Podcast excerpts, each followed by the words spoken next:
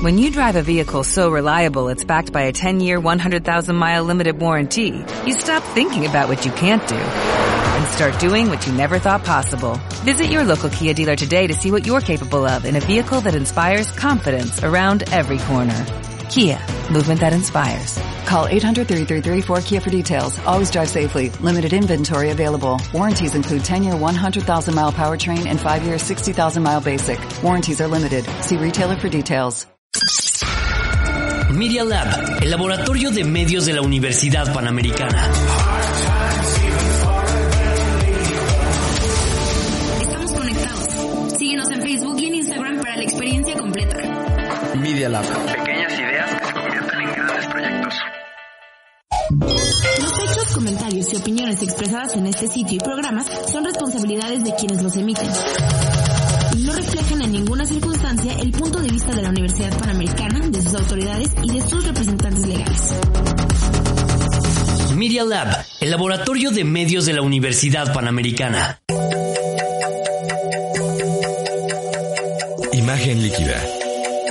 El espacio de diálogo que lleva la fotografía a tus oídos. Conducen Oscar Colorado y Ulises Castellanos.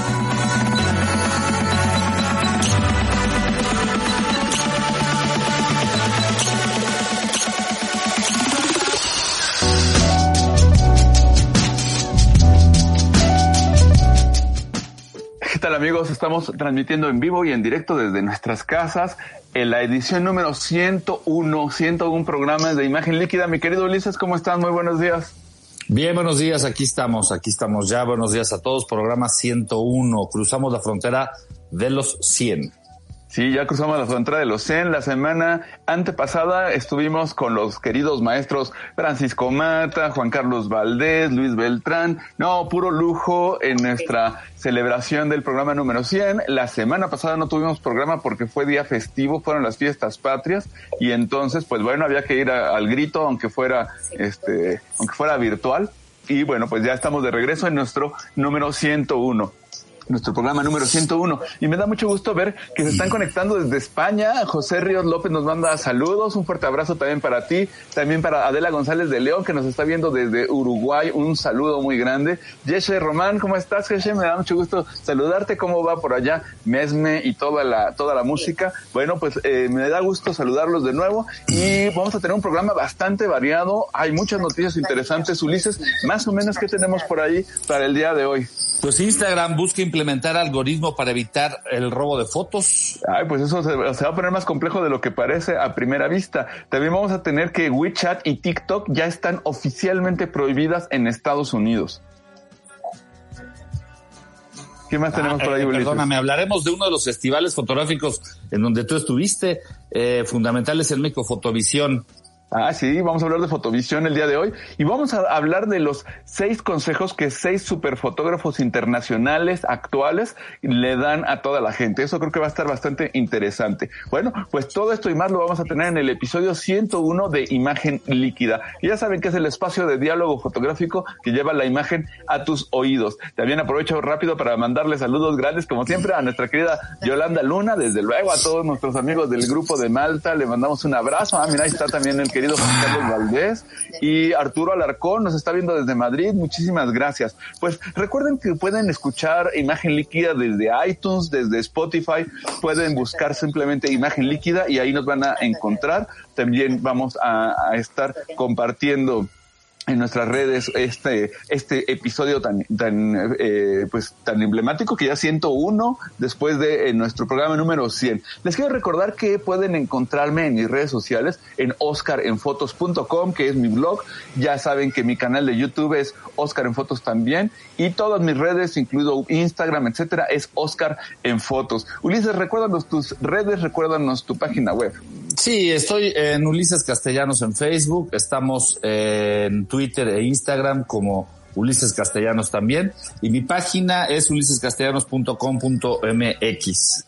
No, pues buenísimo que para que puedas estar en contacto viendo lo que estás haciendo. Ya platicaremos también más en, tu sección de bitácora visual. Y pues antes de irnos a nuestro primer corte, nada más quiero mandarle saludos a Helen África. Me dice, me encantan tus videos, Oscar. Oye, pues muchas gracias, Helen. Eh, Fernando Islas también nos manda saludos. Y bueno, pues, ¿qué les parece si no dilatamos más esto y nos vamos a nuestro primer corte de tan solo un minutito y estamos de regreso con imagen líquida transmitiendo en vivo y en directo desde la Ciudad de México.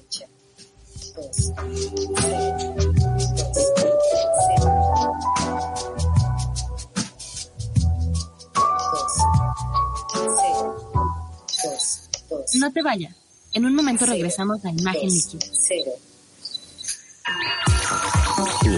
Es momento de hablar de todo. ¿Todo? ¿Qué es todo? Miguel App se compone de un poquito de todo. Laboratorio de Medios de la Universidad Panamericana. Cine, deportes, arte, series.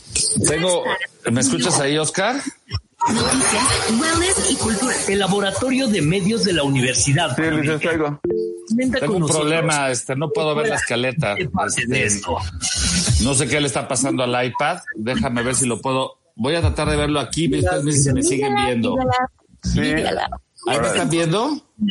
No. Dinámico y muy variado. Ahí no me ven, ¿verdad? Te digo, pero no te veo. Exacto, eso es lo que pasa en el teléfono. Este, tienes que arrancarte en lo que yo veo es qué onda con esto. Sí, yo me arranco y si quieres, este, vamos Es que se me activó una cosa aquí extrañísima. Por medio de Apple Podcast. Sí, no te preocupes. Media Lab, desarrollando ideas y medios en medialab.p.edu.mx. En Instagram y en Twitter nos puedes seguir como Media Lab-up. Regresamos.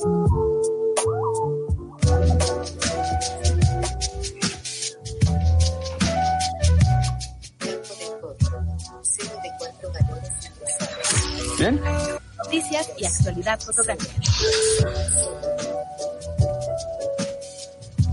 Pues regresamos a noticias y actualidad fotográfica. A mí le comento a mi querido ingeniero Moisés Reyes a ver si está saliendo la señal por Media Lab, solamente para asegurarnos que estamos en vivo por Facebook Live eh, que todo está saliendo bien. Bueno, pues vamos a, a platicar que tenemos en Instagram una primera nota que es que esta red, la, pues la segunda red social más importante del mundo después de Facebook y que es propiedad de Facebook, por supuesto, pues implementa un nuevo sistema, un sistema para evitar robo de fotografías. Creo que todos nos ha pasado esta idea de que alguien se roba una foto, los plagios, ya saben toda esta historia. Entonces Facebook, propietaria de Instagram, ya anunció que va a hacer una actualización para crear una herramienta especial para eh, administrar derechos y para denunciar estas situaciones. Esto es un paso muy importante porque va a permitir que los fotógrafos podamos reclamar la propiedad de alguna imagen. Solamente que hay un pequeño problema y es que eh, no está, por el momento no es una, no es una herramienta abierta a todos los fotógrafos, a todo el público, a todos los usuarios de, de Instagram, porque hay un problema y es un problema importante. Tiene que ver con qué pasa, por ejemplo, con los memes. Puede ocurrir que eh, tú puedas decir, ah, esa foto es, mía, o que los algoritmos de, de Instagram detecten imágenes duplicadas y que realmente sea un meme, sea una reinterpretación, y ese es un, un tema importante. Entonces, la, la herramienta todavía no está disponible para todos los creadores, pero este mecanismo nos va a permitir solicitar una protección de contenido. Eso es muy interesante. Ya, una vez que esté aceptado, Facebook lo que va a hacer es que va a usar sus algoritmos de coincidencia para poder buscar y marcar imágenes de manera automática. Y bueno, pues un poco lo que está ocurriendo, eh, ocurriendo es que es, es un algoritmo complicado de implementar, por lo que están teniendo mucha precaución en evitar que se vayan a hacer eh, denuncias falsas o que se eh, inunde Facebook de, de esta, de este tipo de reclamos. Entonces, pues bueno, eh, todavía habrá que dar un paso adicional para monitorear y abordar este uso no autorizado de fotografías, pero es un paso adelante en la protección de las imágenes, ¿no? Mi querido Ulises, ¿qué piensas? Pues sí, no entiendo muy bien cómo va a funcionar, este, no entiendo bien cómo va a funcionar el hecho de que no se puedan robar imágenes en Instagram. Este, se puede fotografiar la pantalla, no se puede, nunca se ha podido descargar las imágenes de Instagram, pero cómo van a evitar, a lo mejor solamente fotografiando la pantalla, pero la verdad es que siempre que anuncian una cosa así va a haber otra que va a desactivar ese, ese asunto. Sí, bueno, fíjate que sí se pueden bajar las imágenes de Instagram. Necesita uno como una pequeña herramienta para que te dé acceso a las fotos desde la página web eh, y entonces ahí las puedes bajar. Y por lo que estoy viendo, lo que ocurre es que se va a hacer un poco lo que ocurre con Twitter y con otras herramientas, incluso el propio Facebook, donde tú haces una, una denuncia, haces una reclamación y en ese momento eh, aplican el filtro, aplican el algoritmo. No es que todas las fotos vayan a estar siendo analizadas porque sería pues tremendo. Pero bueno, creo que sí es un, es un paso que aunque todavía no queda muy clara la funcionalidad, pues ya al menos muestra un mínimo de preocupación por evitar que se esté haciendo plagios y demás, ¿no? Entonces creo que eso es un tema que siempre, que siempre va a ayudar. Aprovecho rápido, estoy viendo aquí en los comentarios saludos a nuestra queridísima Lourdes Almeida, Lulu, que nos estás escuchando porque mientras está haciendo otras cosas, nos está oyendo. Perdón, también el querido Luis Beltrán nos está nos está mandando saludos. Bueno, pues eh, les voy a ir platicando ahora los seis secretos que los super fotógrafos están compartiendo para que aprendamos a hacer mejores fotografías. A ver, Ulises, a ver si nos ponemos las pilas y, y ya medio le agarramos el modo al, al, numerito, ¿no? A ver, te, te escucho con atención el, fíjate, a ver, tú me vas platicando a ver qué opinas. El periódico The Guardian eh, publicó una lista de secretos y estos secretos los dan algunos fotógrafos muy importantes. Están desde Joel Meyerowitz, Ellen Van Humbert, este, Rineke Dijkstra, muchos fotógrafos que están en activo, no son fotógrafos de, este, que están fuera del, del circuito, digamos. Entonces, fíjate, Joel Meyerowitz, que es un fotógrafo de calle muy importante, neoyorquino, muy interesante. Él trabajó más o menos en la época también de Gary Winogrand, de William Klein, muy de los setentas, este Joel Meyerowitz. Él dice que uno de los de lo que de las cosas que recomienda es anticipar el momento, es decir, estás en la calle y que pienses como si estuvieras en un partido de fútbol, ¿no? El que hace fotografía deportiva siempre está anticipando, conociendo quiénes están quiénes están jugando, oye que si viene Messi ya le sabes más o menos eh, qué jugadas hace, por dónde le mueve. Entonces, un poco lo que dice Joel Meyerowitz es anticipar el momento como si fuera un partido de fútbol, ¿no? Estar a las vivas y anticipar lo que va a venir. Yo creo que en eso a ti te ha tocado mucha experiencia, ¿no, mi querido Ulises? Cuando has, cuando has hecho coberturas, etcétera, ¿no? Eso se va desarrollando mucho en la calle, eh, bajo cualquier contexto. Por supuesto, yo cubrí un par de mundiales y efectivamente, este, cuando estás ahí abajo en la cancha, tienes que estar incluso disparando hacia portería antes de que lo haga el propio jugador. Eh, obviamente tienes que anticipar las jugadas. Y en lo que tiene que ver con temas sociales, pues sí, normalmente estás anticipando dónde va a ser la confrontación con la policía, dónde, a dónde van los manifestantes, en qué contexto te estás moviendo. Y sin duda, ese es un muy buen consejo para anticiparse prácticamente a cualquier este asunto social que nos toque, ¿no? Sí, sí, sí. En la calle es. Y aplica para todo, ¿eh? aplica para huracanes, aplica para todo. Y te voy a decir una cosa, no solamente eso, yo creo que un poco como lo que hacía Richard Avedon, que estaba en el estudio haciendo retratos, haciendo una fotografía de, de, este, de moda incluso, y tenía siempre el disparador a distancia en la mano, el cable de entonces, y estaba esperando, esperando y anticipaba el momento en el que la modelo iba a estar con el máximo movimiento o el gesto que quería. No era solamente captar el momento, sino esperarlo. Entonces creo que eso es interesante. Bueno, por ahí tenemos a otra artista contemporánea eh, de los Países Bajos, Rineke Dijkstra, muy famosa, muy importante en, el mundo de la fotografía contemporánea. Y fíjate, ella dice que hay que confiar en el poder de la suerte y del azar. El propio Cartier-Bresson le daba, le daba su espacio al azar, decía, no, es que sí ocurren cosas. Y creo que eso es interesante. ¿Cómo la ves, Ulises? Confiar en el poder de la suerte y del azar. La verdad, me quedaría con el azar. Este, apostarle a la suerte es muy arriesgado porque si tienes mala suerte, todo te va a salir mal. Este, no, el azar es mucho más eh, impredecible y uno tiene que estar pendiente del azar, sea cual sea su resultado. Es decir, el azar te puede llevar a una situación eh, conflictiva, difícil, o te puede llevar a una situación cómoda, positiva. En cualquier caso, tienes que estar listo para atrapar ese momento y estar Exacto. muy pendiente de lo que pueda de lo que pueda pasar, porque en realidad es el azar el que mueve todo.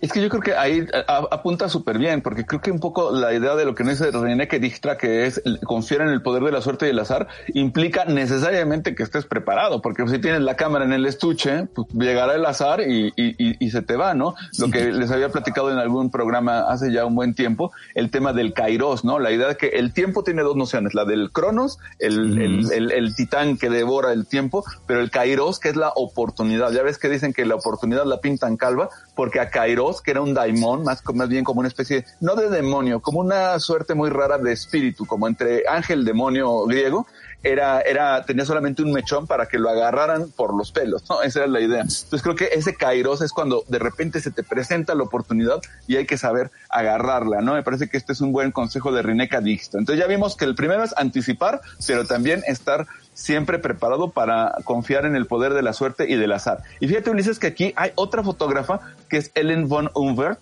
que es muy interesante porque ella una super top model que agarró la cámara y empezó a hacer un trabajo muy interesante en términos de moda.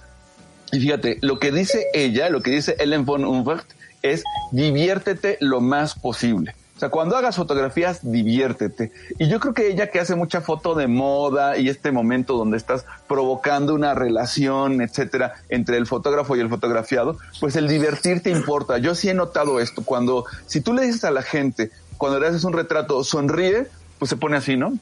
Pero cuando, si yo estoy haciendo un retrato y, yo sonrío y algo, algo así, y, me, me, me, pongo relajado y sonrío, oye, qué buena, qué bien, oye, ¿qué hiciste y tal? La gente copia lo que tú estás haciendo. Yo no sé qué experiencia has tenido tú, porque yo no sé si ahí en Kosovo te reías y disfrutabas mucho del, del de la, diversión del momento, querido Ulises, pero a ver. No, mira, obviamente con mi trabajo no me metía mucho con, con la expresión de las personas, pero sí influye cuando estás retratando un político, estás retratando un candidato, estás retratando a algún personaje, si estás solo con él, eh, yo, eh, lo que yo opto, por lo que yo opto, es siempre por la conversación.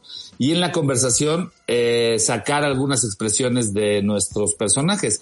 Cuando por alguna razón, este, cuando por alguna razón quieres forzar las cosas, es muy difícil. Alguna vez yo, yo fotografié a Cuauhtémoc Cárdenas cuando era candidato a la presidencia y, y yo era muy nuevo, era un novato y cuando me acerqué a él para hacerle un retrato, en, después de un acto de campaña, en algún momento que nos quedamos solos, le dije que si por favor sonreía, ¿no? Porque ya sabes que Cuauhtémoc era muy serio.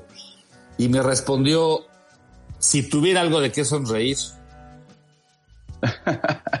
o sea que es imposible, no puedes forzar a las personas a hacer lo que no quieren hacer. Es que exactamente, eso, ese es un tema. También yo he tenido la oportunidad de, retratar a más de un personaje de estos, de igual como el ingeniero, ¿no? Que no sonríen, pero ni en defensa propia.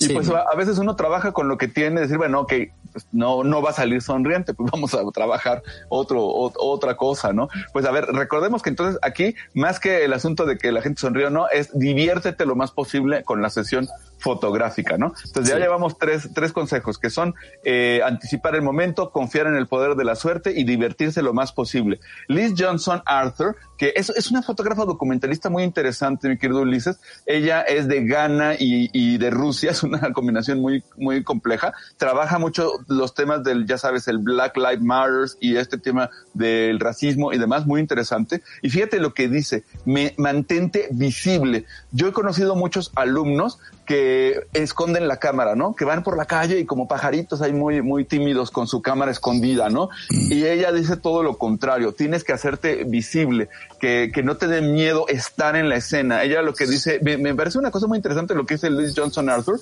esto no lo dijo en The Guardian, yo lo leí en otro lado, que eh, para ella la calle es el estudio. Así como para Avedon el estudio fotográfico era su espacio de trabajo, para ella el lugar de la acción en lugar de hacer su trabajo fotográfico era la calle, pero entendida como estudio. Entonces dice que ella siempre tiene la cámara afuera conversa mucho con la gente, dice que no le gusta hacer fotografía eh, construida, que sí le gusta capturar el momento o lo que ocurre sin meter mano necesariamente, pero dice que sí contacta con la gente, se mete a una manifestación, la ubican, se da cuenta la gente que está trabajando, pero que llega un momento en el que también la propia gente se desconecta un poco de que está ahí con todo y su cámara y la deja trabajar. Pues entonces eso, ese es otro, otro, otro consejo, mi querido Ulises. ¿Tú qué opinas? Mantente visible. Absolutamente, mira, eh, yo cuando empezaba como fotógrafo y quizá muchos cuando empezaban así, eh, empezamos con cierta timidez y le juegas ahí al, al- hasta el espionaje, te escondes y haces cosas. El telefoto, nunca, ¿no? Nunca te quedan bien, salvo que estén en peligro tu vida y tengas que estar realmente a resguardo. Este, en realidad fuera de eso, no hay necesidad. Eh, cuando uno se planta mejor en el escenario, haces mejores fotografías. Estar escondido también denota eh, cierta ilegitimidad de tu participación ahí. Si tú estás escondido en- y vas a fotografiar un grupo de personas y te descubren, te descubren escondiéndote, es peor que llegar y decir, hola, buenas tardes, soy fotógrafo, con permiso. Pues sí, es peor porque denotas una especie de ocultamiento de algo. Yo no Sí, recomiendo como que tienes mala, como que tienes mala Sí, intención, o sea, ¿no? ¿Y por qué te estás escondiendo? Es la pregunta, ¿no? Exactamente. Bueno, no. pues ese, entonces, efectivamente, tú con toda la experiencia del mundo nos confirmas que Lee Johnson Arthur dice mantente visible y va bien. Fíjate que Nick Waplington es un fotógrafo inglés súper interesante, Ulises, que este sí que utiliza la cámara de gran formato, cámara casi victoriana de madera, súper tripiezotote y placas eh, de 8 por 10 y más. Entonces, fíjate que Nick Waplington dice lo siguiente. Él dice que como usa cámara de formato grande, número uno, y placas que aparte le cuestan entre 30 y 40 libras la película, pues imagínense en nuestras monedas de cuánto estamos hablando, dice que se puede estar toda una tarde, pone su cámara, en una escena y, y empieza a esperar la luz, empieza a esperar que ocurran las cosas y se puede estar una tarde o un día entero hasta que hace una sola foto durante en cuatro horas, cinco horas de, de estar ahí, hace su foto hasta que llega ese momento de estar con todo listo y esperar el momento justo, pero trabajar la escena. Por aquí Yolanda Luna nos decía algo similar, dice elegir un fondo, por ejemplo, y esperar a que algo pase. Claro, me- yo me acuerdo mucho que algunos maestros me decían, mira, más o menos 20 minutos es un buen, eh, un buen tiempo, lo que ellos le llamaban el work de scene, trabajar la escena, pero pues este sí se echa cuatro o cinco horas en una, en una escena esperando algo. ¿Cómo la ves, mi querido Ulises, para nosotros que estamos acostumbrados a salir con la cámara del teléfono y a echarte 600 fotos en un ratito? No, no, no, pues son elementos fundamentales, la paciencia, la asertividad, o sea, definitivamente las recomendaciones hasta el momento me parecen bastante positivas, es decir, todas van a ayudar a hacer una mejor fotografía. Y para quien esté empezando es muy importante que aplique exactamente todas estas opciones y ya después agarre su propio estilo.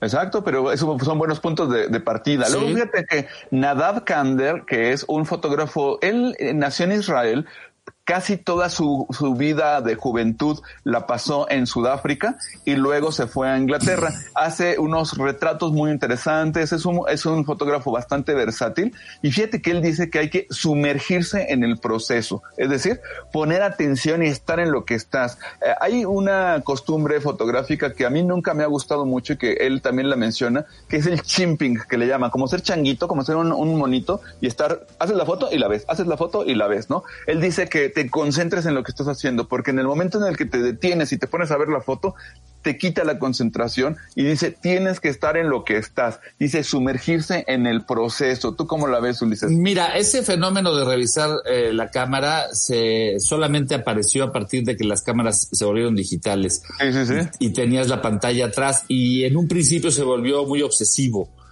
porque cuando saltamos del negativo a lo digital estábamos siempre con la preocupación de cómo quedó la foto, cómo quedó la foto y perdías tiempo de acción.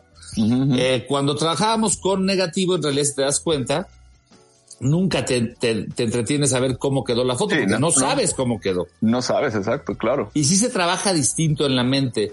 Cuando trabajabas haciendo fotografía sin saber qué es lo que estabas eh, capturando en esencia. Yo regresé incluso alguna vez de un huracán en, en Acapulco, el, el huracán eh, Paulina, y pues, yo regresé después de tres días de hacer fotografías de una zona que era imposible revelar, que estaba todo inundado, y yo venía manejando de regreso tratando de pensar qué fotografías me habían salido, hasta que no llegué a la Ciudad de México y no revelé, tres días después, no supe exactamente lo que había hecho. Exacto, Tenía fíjate. alguna idea. Pero, pues fíjate, esa es una cosa que era interesante con Robert Capa y con Cartier-Bresson. Ninguno de los dos le gustaba mucho el cuarto oscuro. Tenían su laboratorista de confianza y lo que hacían era, pues mandaban sus, sus películas, mandaban el carrete, mandaban el rollo y muchas veces, hasta muchísimo tiempo después de haber hecho la toma, después de regresar, no sé, Cartier-Bresson que se iba de repente a China, de repente a la Unión Soviética, ya veía mucho tiempo después las fotografías. Entonces, bueno, ese era parte del proceso, como tú bien dices. Oye, Ulises, me voy a apurar porque se nos va a acabar el tiempo. Estos son los seis consejos que nos recomiendan estos seis grandes fotógrafos. ¿Qué les parece si vamos a la siguiente nota, súper rápido? Ya es oficial, queridos amigos, que los, sobre todo los amigos que están viéndonos en Estados Unidos ya lo saben, pero esto tiene repercusiones importantes. Es oficial a partir del pasado domingo 20 de septiembre está prohibido utilizar en Estados Unidos TikTok y WeChat. Esto viene de una orden ejecutiva que emitió ya desde el 6 de agosto el presidente de los Estados Unidos, donde por motivos de seguridad nacional prohíbe que en esa nación se utilicen estas dos aplicaciones chinas, WeChat y TikTok. Y esto sigue un poco esta, esta, eh, pues no sé, esta confrontación electrónica, software, hardware, que inició con los teléfonos Huawei y no solamente los teléfonos, todos los dispositivos Huawei. No olvidemos que Huawei, más allá de los teléfonos eh, inteligentes que maneja, tiene una gran, gran, gran infraestructura y genera mucho de la infraestructura de redes de telecomunicaciones a nivel mundial. Y entonces eh, parece ser que lo que está detrás no es que la gente utilice su, su último, su P30 o su teléfono inteligente, sino todos los equipos de telecomunicaciones que podrían estar siendo eh, utilizados para el espionaje. Entonces, Ulises, ¿cómo la ves? Ya es oficial, TikTok está prohibido en Estados Unidos. Mira, eh, para los amigos que les interesan estos temas, les recomiendo ver un documental que se llama El Dilema de las Redes Sociales. Está en Netflix. Y ahí podemos constatar y ver eh, que detrás de esto no solamente hay diversión, efectivamente todas las aplicaciones son recopiladoras de datos. Entonces, en esta guerra comercial que se trae en China y Estados Unidos, que finalmente es por la hegemonía del poder eh, político, económico y ahora en el ciberespacio, me parece lógico, me parece triste por los, por los chavos de Estados Unidos, que además es un mercado enorme, eh, porque esto se deriva de que no la pudieron comprar. Hubo un intento de compra también y los chinos dijeron que no, ¿eh? O sea, no se la vendieron ni a Bill Gates ni a nadie y por lo que veo prefieren quedarse fuera del mercado eh, norteamericano. Todavía no sabemos qué, qué implicaciones económicas tenga esto para TikTok, pero evidentemente muy rápidamente si, si nos damos cuenta, Instagram acaba de incorporar esta esta nueva como sección se llama Reels. Reels, sí, exacto. Y es prácticamente lo mismo. Es decir, es lo que es TikTok. Nada más que TikTok sí nace como una, como una aplicación hecha para ese tema de diversión y tiene, nos habíamos quedado hace poco en los numeritos con cerca de 800 millones, es decir, de usuarios. Es decir, casi estaba alcanzando a Instagram. A Instagram, que tiene mil millones. Claro, recordemos siempre que los números en China son astronómicos por la, población. De hecho, China como negocio, pues sea simplemente con el mercado local le basta y le sobra. Pero pues sí que es un tema porque si en Estados Unidos está prohibido, pues va a tener muchas implicaciones. Bueno, nos vamos rápido a la siguiente noticia, mi querido Ulises, porque se nos va el tiempo. Saludos súper rápidos para el queridísimo Mau, Mauricio Zavala, le mandamos un abrazo fuerte. Lourdes Almeida, Lulú nos dice que en foto de insectos, sus fotos de insectos son increíbles, la paciencia y la espera es lo único que funciona. Recuerden lo que el papelito que tenía el maestro Manuel Álvarez Bravo en su estudio que decía, hay tiempo, hay tiempo, hay que llevársela tranquila. Belia Reyes también nos manda saludos. Bueno, una noticia adicional, mi querido Ulises, ya salió el reporte de ventas de cámaras de lo que ocurrió en el 2019 y hay algunas sorpresas, fíjate. En las cámaras, en el mercado general de cámaras, resulta que Canon sigue siendo la número uno vendió 4.16 millones de cámaras. Nikon tiene menos de la mitad, 1.73 millones. Muy cerca, pero todavía, estamos hablando de todas las cámaras, ¿eh? muy cerca está Sony con 1.66 millones y les doy datos que me han pedido en otras ocasiones, en otros episodios, porque por ahí tenemos varios usuarios de Fujifilm. Resulta que Fujifilm vendió 500 mil, medio millón de cámaras, es decir, está pues por debajo en la tercera parte de lo que hizo Sony y bastante y menos de la cuarta parte de lo que vende Canon. Canon vende cuatro veces más cámaras que Fuji.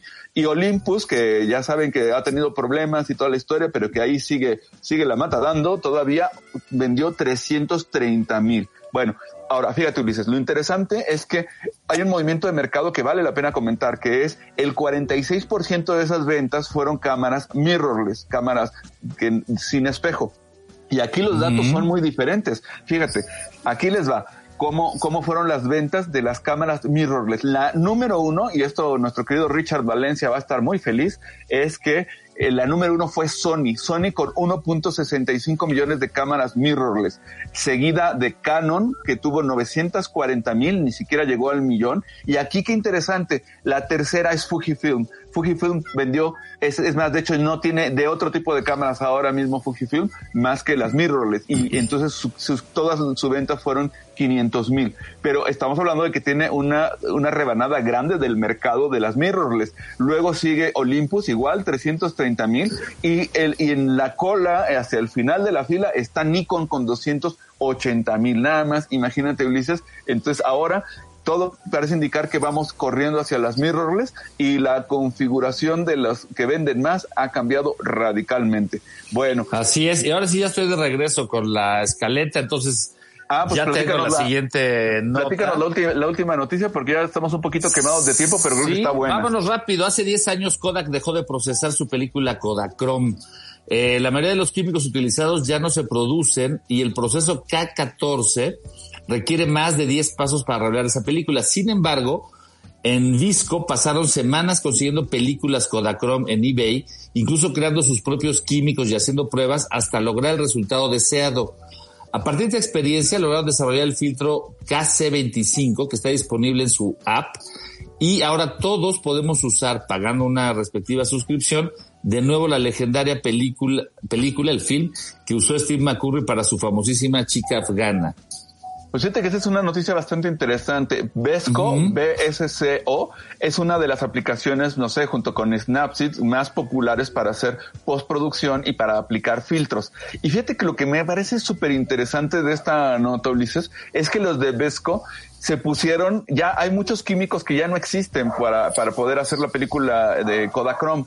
Entonces ellos fabricaron sus propios químicos, trataron de conseguir toda la película que pudieron para poder hacer pruebas y pruebas y pruebas y a partir de ahí construir un solo filtro. Vesco tiene muchísimos filtros, pero este que tú nos comentas, que es el KC25, es un filtro que emula de una manera muy precisa el, el, look, el look and feel de la Kodachrome. Entonces, a los amigos que les ha gustado mucho lo analógico y etcétera, pues yo creo que es bien interesante que le den un vistazo a Vesco. Recuerden que no es una aplicación gratis, tienes que pagar tu suscripción, tienes que hacer lo que todo el mundo tiene que hacer para tenerla, pero creo que vale la pena porque sí que es un look único el de la Kodachrome y me parece que es muy notable que una que esta, esta empresa haya hecho en su app tanto cuidado para poder emular de una manera tan precisa esta película. Y fíjate que, aquí aprovecho para los amigos que les gusta eh, lo retro.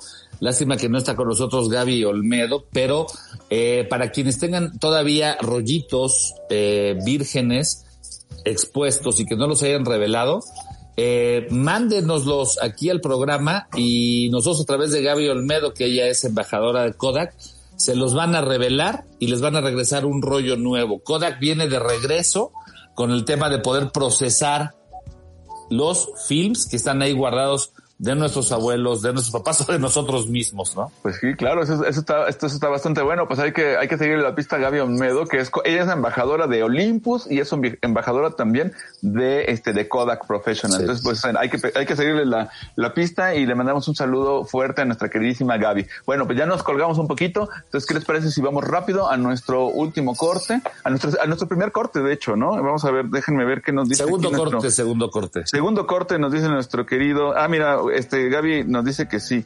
Y vamos a ver rápidamente, muy bien, pues vamos a, vamos a ver qué ocurre, vámonos a nuestro corte y regresamos en un minutito.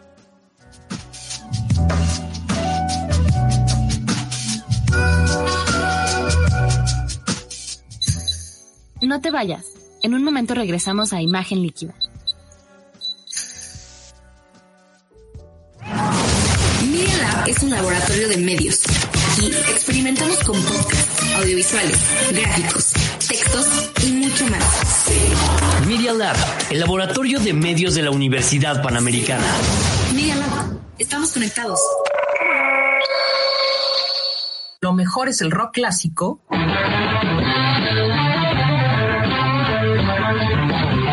Y la música electrónica.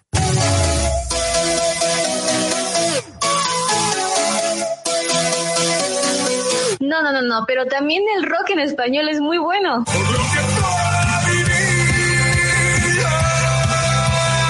No, a mí me gusta la música clásica.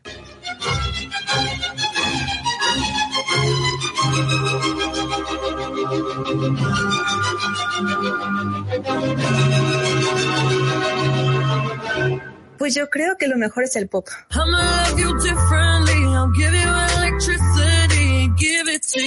En Acapella escuchamos todo tipo de música, porque no importa lo que te guste, siempre tendrás un espacio en este programa.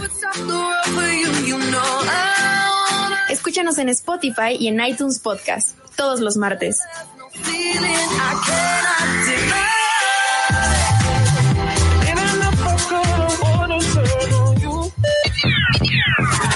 Media Lab es el laboratorio de medios de... A ver, a ver, ¿cómo que un laboratorio de medios? ¿Experimentan o qué onda? Media Lab. Nosotros experimentamos con cámaras, botones, compus y sonidos. Es más, si quieres escuchar nuestros experimentos, escucha Media Lab en Spotify. Transmitiendo desde la Universidad Panamericana Campus México, en Valencia 102, primer piso. Media Lab. Pequeñas ideas que se convierten en grandes proyectos. Continuamos en imagen líquida.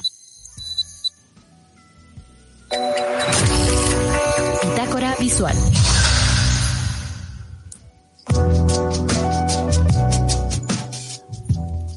Estamos de regreso aquí en Imagen Líquida y nos toca tu querida sección, la de la bitácora visual. Mi querido Ulises, ¿qué nos cuentas Sí. hoy?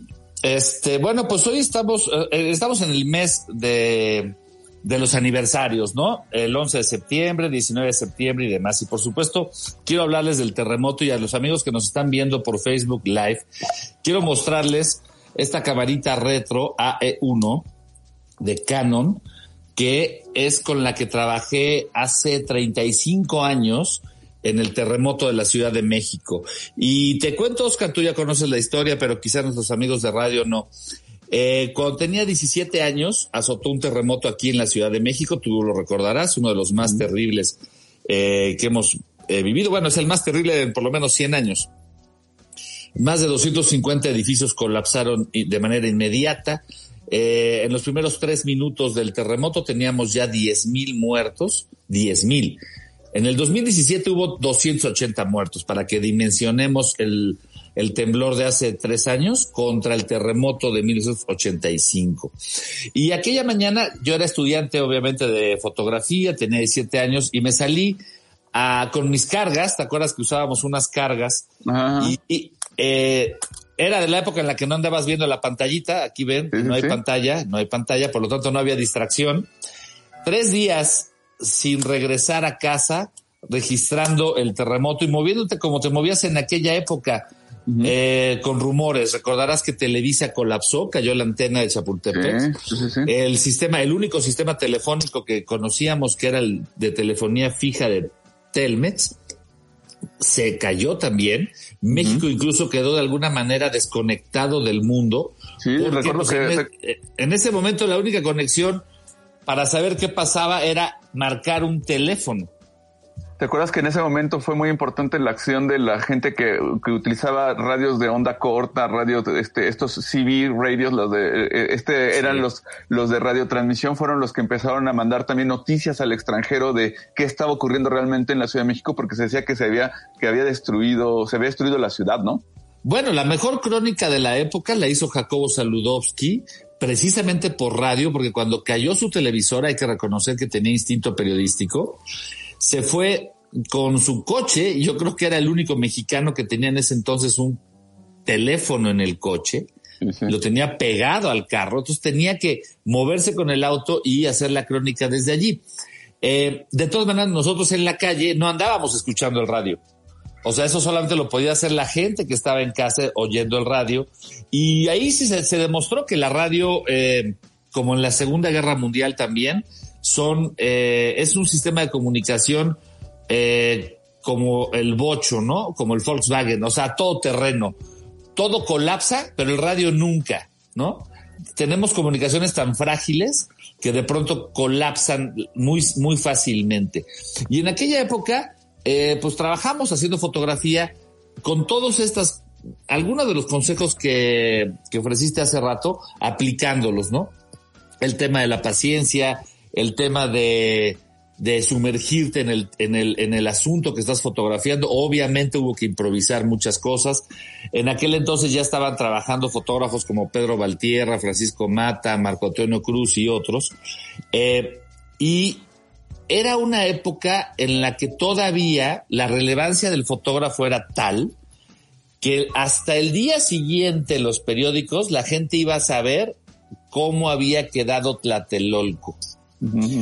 Ahora en 2017 pues vimos que eso no ya no aplica porque la gente lo ve por redes. La diferencia con 2017 fue que a la gente se le acabó la pila muy rápidamente y en la tarde eh, obviamente concentrados en temas de rescate, hubo poca foto, hubo mucho video, pero poca foto.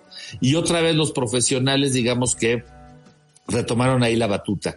Pero lo que quería contar era que fue precisamente ese evento hace 35 años que eh, terminó de darme, digamos, los, los argumentos que yo necesitaba para saber a qué dedicarme y fue que me dediqué entonces al fotoperiodismo a partir de esa tragedia con esta camarita de negativo de los amigos de Canon. Oye, Ulises, y este, este acontecimiento que fue tan fuerte, yo lo recuerdo perfectamente, estaba entrando a la escuela, en la preparatoria, fue en la mañana, eh, y a, qué hora te acuerdas que fue exactamente? 7.19, 7.19 de la mañana. Estaba yo entrando, llegó la gente, pero fíjate que, qué importante esto que comentas, porque yo siento que en buena medida estas fotos que tú hiciste a los 17 años de, de este terremoto, te han acompañado a lo largo de 35 años, porque te han acompañado en exposiciones, esta fotografía que tienes, este contraluz de unos militares y que están viendo las ruinas, de hecho, ¿dónde las hiciste? ¿Esas en Tlatelolco? no, eso es eh, la colonia Roma, son los multifamiliares Juárez. Digo, esa es una de tus fotos emblemáticas y eras un, ahora sí que como decimos en México, eras un chamaco, ¿no? sí, y fíjate que ahora que lo mencionas, sí, el año pasado, justamente por estos días, estaba en Tokio y allá presenté la exposición y lo platicaba creo que contigo de una manera este, eh, simbólica, cómo ese chamaco de 17 años, eh, 35 años después, eh, me, me, me, me invitó y me sacó un viaje a Tokio para, para, para volver a presentar las fotografías que había hecho hace tantos años, ¿no? Y no solo te sacó este, las fotos, sino que te sacó un susto, porque te acuerdas que se te perdieron las ah, fotos en el metro en Tokio. Sí, pero por fortuna fue en, en, Tokio y no en el metro Valderas. Ah, qué bueno, eso, y por eso lograste recuperarlas. Pero fíjate, también eh, lo que te decía que te ha ido, te ha ido acompañando estas fotos a lo largo de la vida, porque también tú editaste, te acuerdas que ayer lo platicábamos en el martes de, de Malta con los amigos, platicabas eh, este libro fantástico que editaste precisamente con el 30 aniversario, donde hay fotografías de, uy, pues de los que tú comentaste, ¿no? De también de. Y también de Daniel Aguilar y Así de Rogelio Cuellar, sí. o sea, eh, y, creo que ha sido también una cosa muy interesante porque te siguió con la cámara, con tu cámara AE1, pero luego en tu vida como editor, ¿no? Esta, esta faceta que para ti ha sido tan importante de estar con la cámara, pero también estar en la mesa de edición de pues tantos medios tan importantes y eso te, te ha seguido acompañando, ¿no, Ulises? Sí, porque soy muy terco y, y estoy muy anclado en el tema de la memoria y nunca, o sea, es decir, tengo muy presentes las fechas y siempre tengo un, un fuerte significado de lo que tiene que ver con eso. Colectivamente también lo hacemos cuando tenemos, cuando celebramos cumpleaños o celebramos cosas así, pero nadie, nadie tiene en el calendario las tragedias. Y yo sí tengo en el calendario las tragedias. Entonces, constantemente estoy recordando fechas que tienen que ver con los ataques del 11 de septiembre, que tienen que ver con la invasión en, en Irak, que tienen que ver con el levantamiento zapatista, el terremoto, el golpe en Chile. Mi calendario de, mi calendario cívico está ligado a huracanes, Ahí, sí podemos decir que tu, que tu, calendario es catastrófico, mi querido Ulises. Catastrófico. Por eso me destruí el sistema nervioso central. Oye, y, justo ayer platicábamos este proyecto que estamos pensando, bueno, que pensaste tú, que me parece muy interesante, que es la posibilidad de, ahora que venga el 40 aniversario en cinco años, apenas tenemos tiempo, de editar otro libro conmemorativo con las historias de los fotógrafos, con sus fotos, por supuesto, porque como hemos platicado, se han publicado mucho y han dado la vuelta esas fotografías durante 35, ya prácticamente 40 años, eh, pero las historias de los fotógrafos van a ser muy interesantes, entonces creo que ya sería interesante ir haciendo una convocatoria como la que hace Paco Mata, ¿no? Sí, porque además, aunque parece que faltan mucho, es mucho trabajo editorial previo, y sí, tienes razón, es bueno socializarlo de una vez porque para que no se quede nadie fuera. Si alguien tiene fotografías en este momento de 1985, eh, y quisiera compartirlas, quisiera publicarlas, pues que nos, que nos dejen un mensajito aquí en el Facebook Live y que nos contacten y, después nosotros los buscamos y empezamos. Exacto, pues este, con el proyecto surgido del famoso y clandestino grupo Martes de Malta. Exactamente. Oye, mi querido Ulises, pues muy interesante. Pues vamos a seguir platicando más de, en nuestra en nuestra imagen líquida. ¿Qué les parece si nos vamos a nuestro tercer corte en un minutito para dar para ya irnos a la recta final y platicar de uno de los festivales de fotografía más constantes, longevos e interesantes que se dan en la República Mexicana y eso lo platicamos después del tercer corte. Nos regresamos en un minuto.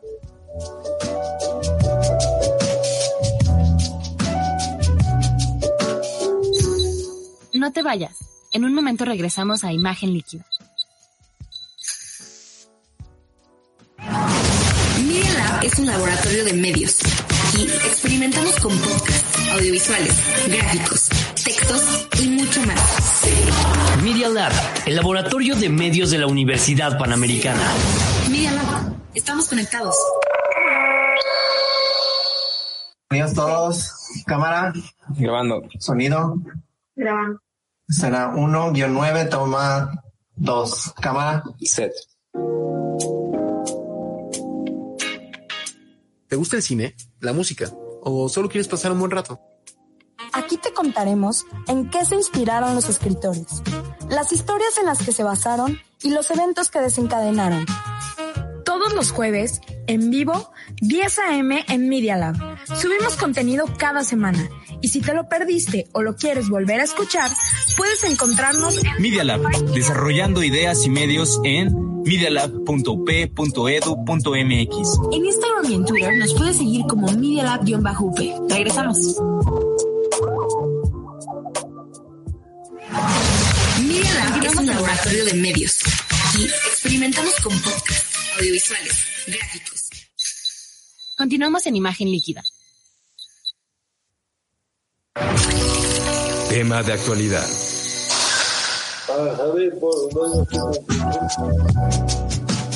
Sí. Bien, pues Estamos de regreso aquí en Imagen Líquida y en este último segmento vamos a platicar de Fotovisión. Fotovisión es este festival que organiza nuestra queridísima Maru Martínez, que está en el Instituto Potosino de Bellas Artes, y ella desde hace 25 años está generando este festival, uno de los más longevos, tal vez no es el más antiguo, pero sí es de los más constantes, ¿no? Ayer lo platicábamos en el martes de Malta y decíamos un poco esto, ¿no? Que, es admirable el impulso que ha dado Maru a este festival, la constancia, la persistencia, y se ha ido colocando en uno de estos espacios básicos. Claro, estamos en este momento en, de manteles largos eh, en Fotovisión 25.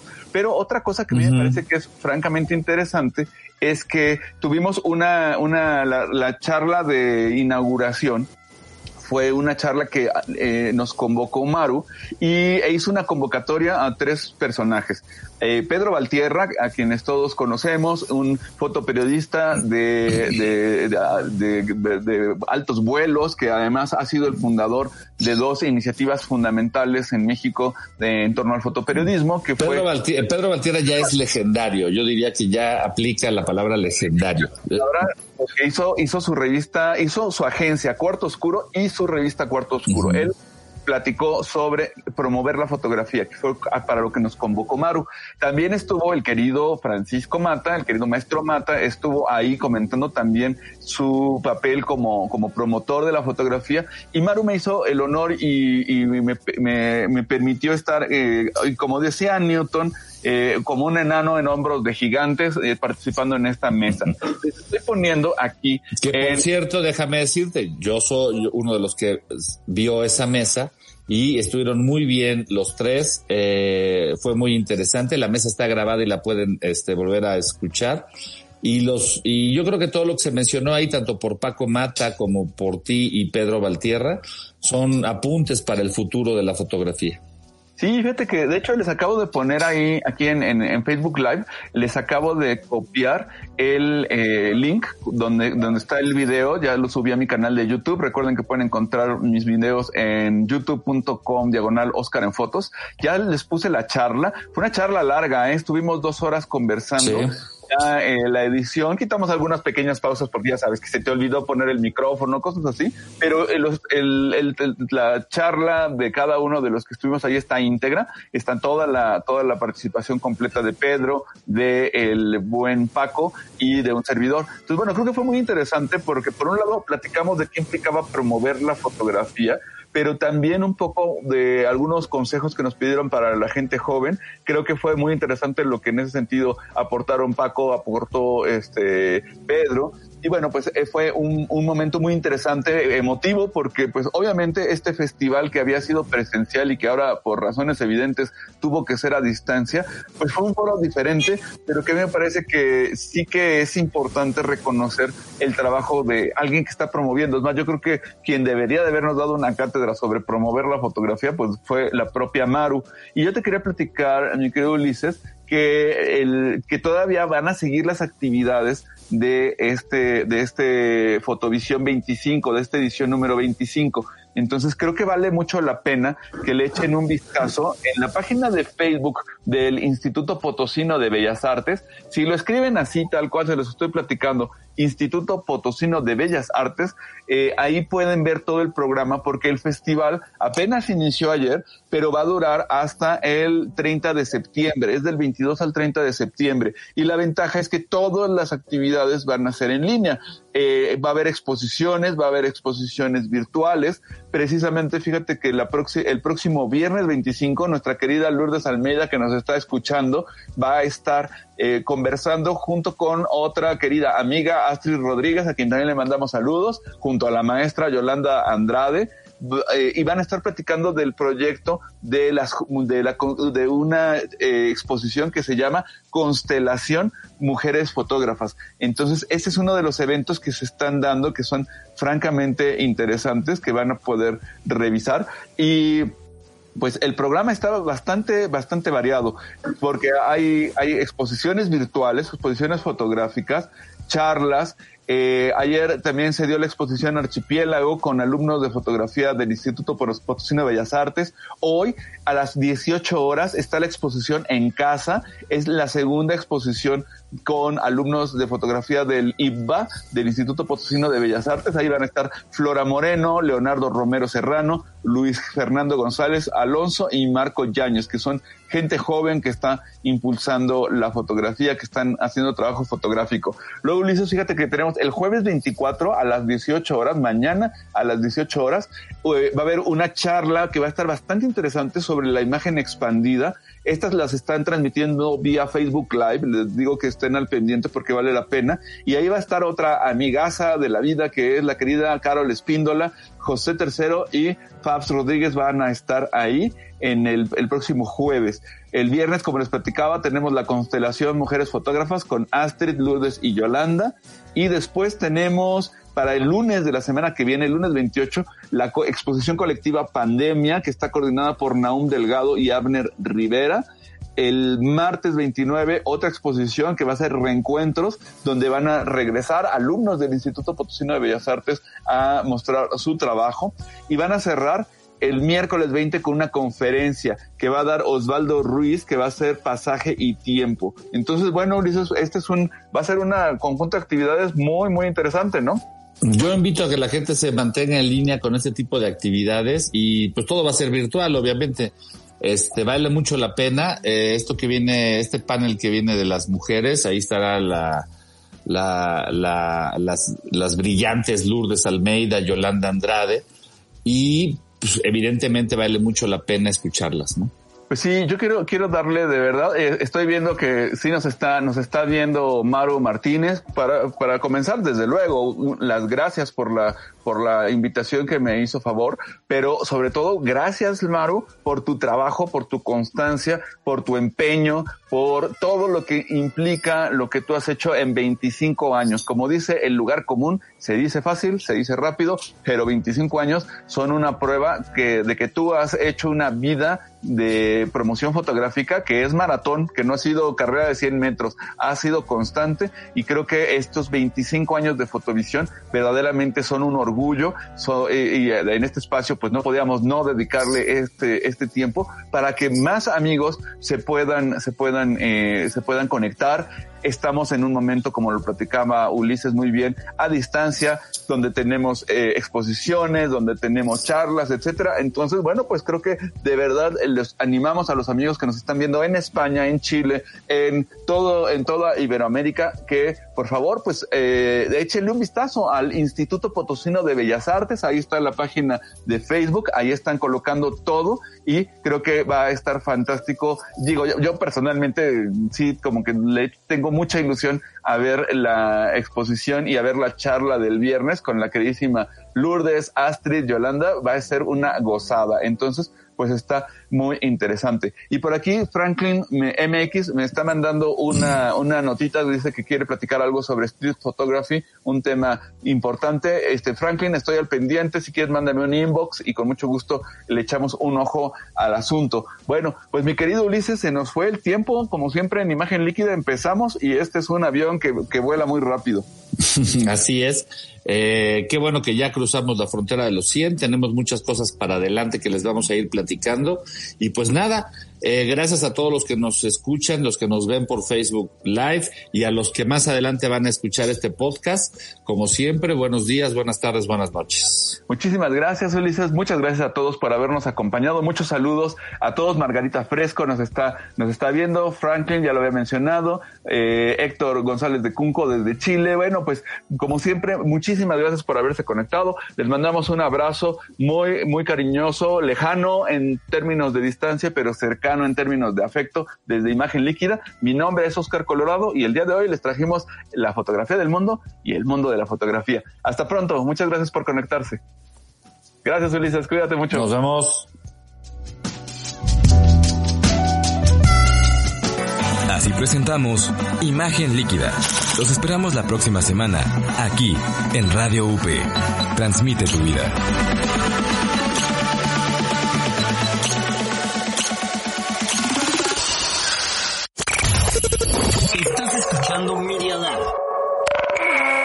Desde la Universidad Panamericana Campus Ciudad de México.